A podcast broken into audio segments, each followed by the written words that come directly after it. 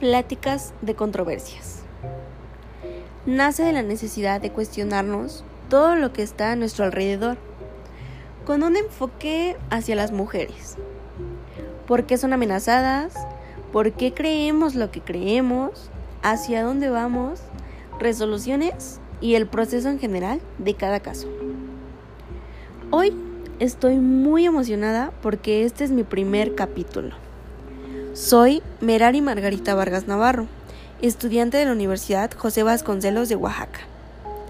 Actualmente me encuentro cursando el cuarto semestre de Derecho y en este primer podcast les pregunté a mis amigos, papás, profesores, vecinos, compañeros, de todo lo que tendríamos que estar hablando, tocando un tema de gran controversia, del caso González y otras, mejor conocido como el caso del campo algodonero, versus México.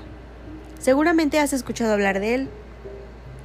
El estudio de este caso es tal vez de los más conocidos en nuestro país. Y más allá de la relevancia e impacto que tuvo la sentencia que emitió la Corte Interamericana de Derechos Humanos, en nuestro marco jurídico significó una reestructuración total de nuestra constitución política. Por la siguiente razón, el control de convencionalidad como la herramienta que permite a los estados concretar la obligación de garantía de los derechos humanos en el ámbito interno, a través de la verificación de la conformidad de las normas y prácticas nacionales con la Convención Americana de los Derechos Humanos y su jurisprudencia. En la actualidad, vivimos en una sociedad llena de violencia y con un gran índice de criminalidad. Sin embargo, algo que es muy preocupante es el aumento en casos de feminicidios, donde el gobierno mexicano no le da la debida importancia a ello. Y para omitir su responsabilidad, la cual se encuentra conferida en el artículo 21, fracción novena de la Constitución Política, en donde, como bien sabemos, se le otorga la responsabilidad de esa seguridad pública a la federación, los estados y los municipios, el gobierno suele excusarse diciendo que la violencia que se vive es culpa del neoliberalismo. Hmm. Que las mujeres no desaparecen, que no las matan, que se van con el novio. Esto en palabras de ciertos gobernadores. E incluso han dicho que el caso de las muertas de Juárez es culpa también del neoliberalismo y de los gobiernos conservadores, lo cual me parece una completa aberración. Que el presidente de la República, un gobernador y en general la administración de este gobierno diga esas cosas. Violencia a todas las mujeres que han o hemos sufrido esto. Ponte a pensar. ¿Te has sentido acosada mientras caminas por la calle? ¿Has sentido intimidación por tus compañeros? Pues sí, se requieren políticas en materia de seguridad a corto, mediano y largo plazo pero que sean contundentes y que cumplan una de las finalidades del Estado, proteger a la población. Es así como pareciera que retornamos al pasado, donde el gobierno no tomó las medidas necesarias para garantizar la seguridad pública. Algo como lo sucedido en los años 90 en Ciudad Juárez, Chihuahua. ¿Lo recuerdas? ¿Sabías que desde 1993 Ciudad Juárez ha sido el escenario de violencia contra las mujeres con una terrible cantidad de homicidios, pues fue el caso del homicidio de tres mujeres el que cambió a toda una sociedad. Se trata del homicidio de una mujer adulta y dos menores de edad. Entre ellas se encontraba Claudia, Esmeralda y Laura, víctimas del caso ante la Corte Interamericana de Derechos Humanos. Un 6 y 7 de noviembre del 2001 aparecen en un campo algodonero de Ciudad Juárez, Chihuahua. Cada una de ellas desapareció en fechas y lugares diferentes. Sin embargo, las fechas en que desaparecieron fueron muy muy cercanas y las tres víctimas eran mujeres jóvenes y de escasos recursos. Fue tanta la ineptitud y el desprecio por parte de las autoridades que fueron los mismos familiares de las víctimas quienes acudieron en busca de ayuda internacional a través de organizaciones de la sociedad civil protectoras de derechos humanos, ya que el gobierno mexicano no mostró ni el mínimo interés de intervenir, mencionando las excusas que hoy en día escuchamos. Hablaré entonces del antecedente que propició a que sucedieran estas atrocidades. Y bueno, ¿cuál más que el machismo? Hice una encuesta, como lo dije, a gente cercana, a compañeros, amigos, sobre el machismo. Y cuando tocamos el tema, me di cuenta que es parte clave de la desigualdad de género. La poca educación y cero mente abierta de pensar que las mujeres y hombres pueden realizar las mismas actividades la visión del mundo que sitúa al hombre como centro de todas las cosas, algo que es conocido como el androcentrismo. Podemos estudiar y comentar este caso desde diferentes perspectivas, que abordaremos más adelante, pero empezaré con una que en nuestro país es fundamental en toda familia mexicana. ¿Cuál crees? Claro, la religión en nuestro país, la religión es esencial dentro de la familia tradicional mexicana. Pero, ¿a qué conlleva esto?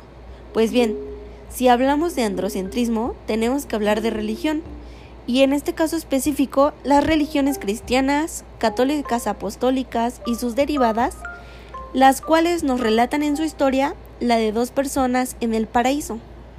¿Sabes quiénes son? Sí, Adán y Eva.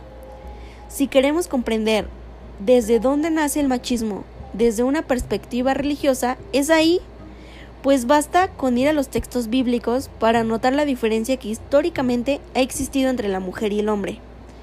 Esta diferencia las podemos encontrar en muchos capítulos y versículos de la Biblia.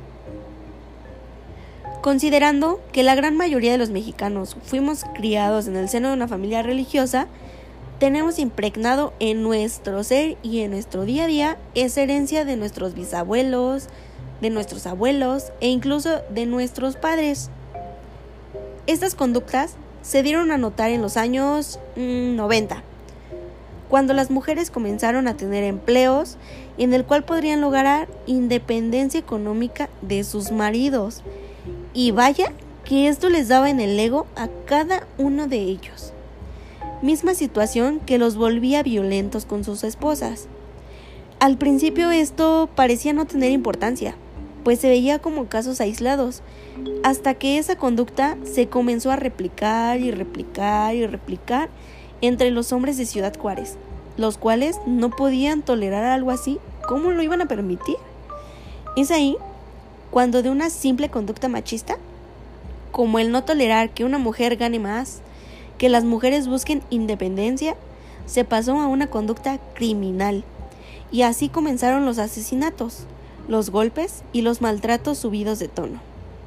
Y bueno, podemos abarcar el estudio de este caso desde la perspectiva social, jurídica, económica, moral y religiosa, como lo dijimos. Pero ahora, una vez que hablamos del antecedente principal de esto, y una perspectiva religiosa, abordaremos una perspectiva jurídica. Pero para delimitar más el tema que estamos comentando, hablaremos de la debida diligencia. De este modo seguiremos con el desarrollo de nuestro tema, el cual será las violaciones en el proceso y la debida diligencia. Comenzaré comentándoles que la debida diligencia tiene varios puntos de aplicación, ya sea en materia penal, en materia empresarial, y en materia de violación a los derechos humanos. Tal vez piensen que repito mucho la palabra debida diligencia, violación, derechos humanos, pero espero que así cada mujer que me escucha, cada persona, se le quede grabada en su mente como un principio fundamental para la protección de sus derechos. Sabemos que la obligación de investigar la violación de derechos humanos es fundamental para garantizar los mismos. Esta obligación de investigar adquiere particular intensidad e importancia ante la gravedad de los delitos y la naturaleza de los derechos lesionados. En términos generales, la investigación apropiada de graves violaciones de derechos humanos resulta un componente clave para la obtención de justicia y por ello para el fortalecimiento y consolidación de un verdadero Estado de Derecho. entendido como aquel que salvaguarda los derechos fundamentales de cada persona.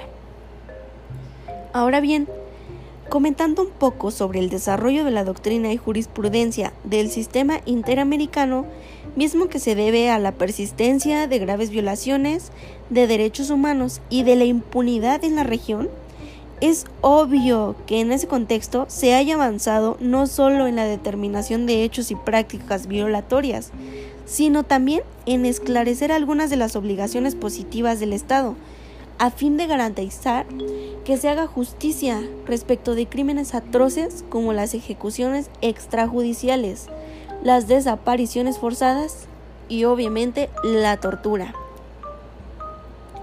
Las primeras fases de la investigación pueden ser especialmente cruciales en casos de homicidio contra la mujer por razón de género, ya que las faltas que se pueden producir en diligencias, tales como las autopsias, en la recolección de pruebas, en la conservación de evidencias físicas, pueden llegar a impedir u obstaculizar la prueba de aspectos relevantes, como por ejemplo mm, la violencia sexual, claro que ahora es un elemento no solo del delito del feminicidio, sino un elemento que debe investigar la autoridad de oficio.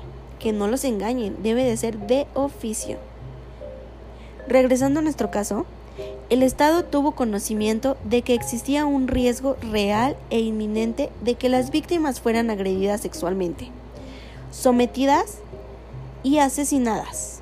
Fue entonces que la Corte consideró dentro de la sentencia que ante tal contexto surge un deber de debida diligencia estricta frente a denuncias de desaparición de mujeres respecto a su búsqueda durante las primeras horas y los primeros días.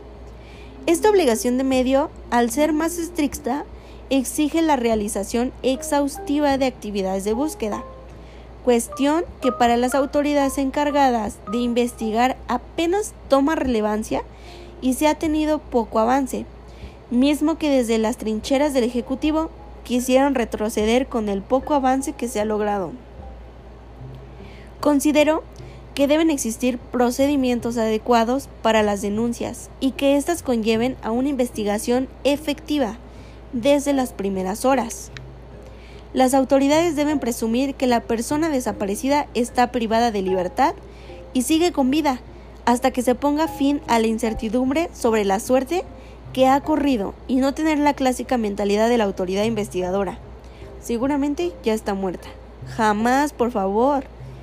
Esta diferencia en el cambio de mentalidad puede definir la vida y la muerte, pues si se investiga conforme a la ley, es probable que podamos salvar a miles de mujeres que se encuentran en esta triste situación. Lo sucedido el pasado 9 de marzo del 2020, con un día sin mujeres, nos deja un sabor revolucionario, un sabor a que podemos hacer frente a todo esto que está sucediendo y principalmente a que las mujeres serán las líderes de una nueva revolución, donde la lucha por la equidad e igualdad en derechos será la bandera. Ahora todos debemos gritar ni una muerta más. Bueno, pues nos vemos en el segundo capítulo y muchas gracias por su atención. Bye.